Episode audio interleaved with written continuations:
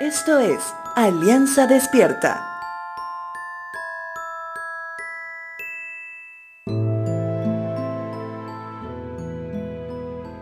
El Dios cultural que se conoce en Latinoamérica de pronto llega a adormecer nuestros sentidos en relación a lo que somos según nuestro Creador.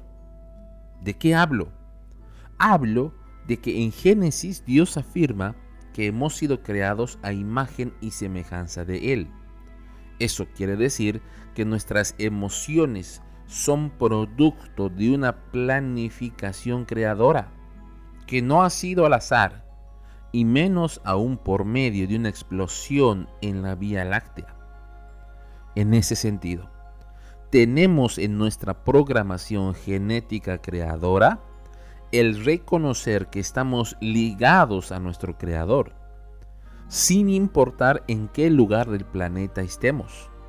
En ese sentido, la necesidad de la búsqueda de nuestro Dios Creador poco a poco será cada vez más fuerte.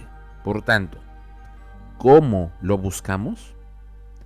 El adormecimiento del Dios cultural nos ha llevado a buscarle a nuestra forma por eso muchos se han peleado con él.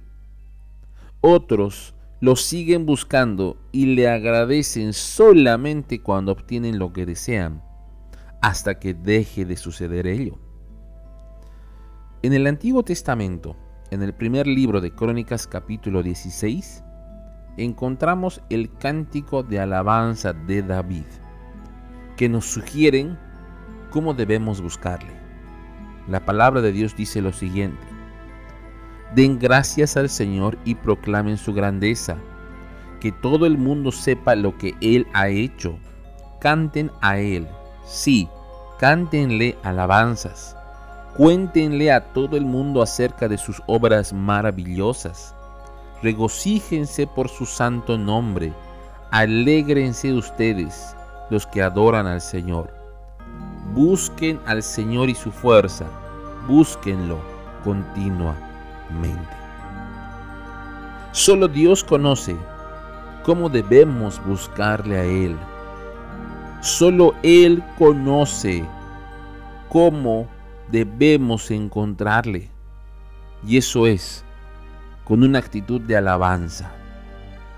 Reconoce su santo nombre en todo momento y así como termina la porción bíblica, por sobre todo, búscale de manera continua.